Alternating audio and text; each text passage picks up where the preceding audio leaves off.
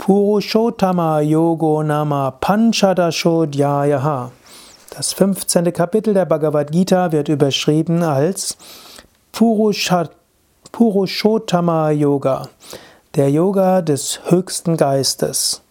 Purusha ist ein sehr vielfältiges Wort in der Sanskrit-Sprache. Purusha heißt Seele, Purusha heißt Mensch, Purusha heißt Bewusstsein. In der Sankhya-Philosophie ist Purusha das gleiche wie im Vedanta Brahman und wie im Tantra Shiva. Purusha kann aber auch Mensch heißen. Purusha kann auch äh, individuelle Seele heißen. Hier spricht Krishna über Purushottama. Purushottama heißt der höchste Purusha. Und hier beschreibt Krishna die ganze Welt als Körper Gottes und Gott selbst als die Seele des gesamten Universums. Das 15. Kapitel ist ähnlich wie das 11. Kapitel. Im 11. Kapitel erfährt es Arjuna, im 15. Kapitel beschreibt es Krishna.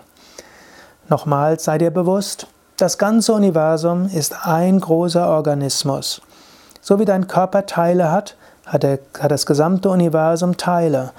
Das Bild, das Krishna im 15. Kapitel hat, ist das Bild eines Feigenbaumes. Hm, in dem können die Feigenbäume, der Ashwata-Baum, sehr groß werden.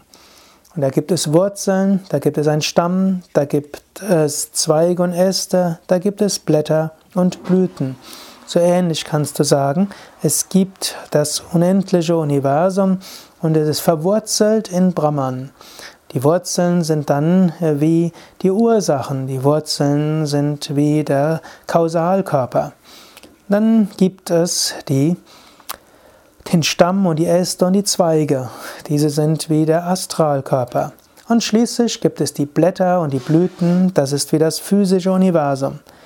Im physischen Universum gibt es so vieles zu entdecken, so viele Blätter, so viele Blüten. Scheinbar sind alle Blätter voneinander getrennt, alle Blüten voneinander getrennt. Aber in Wahrheit, bei einem Baum hängen alle Blätter miteinander zusammen. Und nicht nur bei einem Baum. Letztlich, alle Bäume wurzeln in der Erde. Alle äh, Bäume haben damit einen gleichen Grund. Und auch du selbst hast einen gleichen Grund. Du isst von der Erde, du, du gehst auf der Erde. Letztlich alle Lebewesen sind verbunden mit dieser Erde.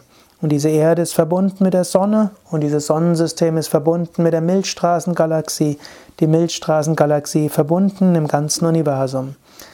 Und nicht nur sind wir verbunden, sondern auch durchströmt durch den gleichen Geist, durch den Geist Gottes. Mach dir immer wieder bewusst, wir sind alle Teil eines kosmischen Ganzen.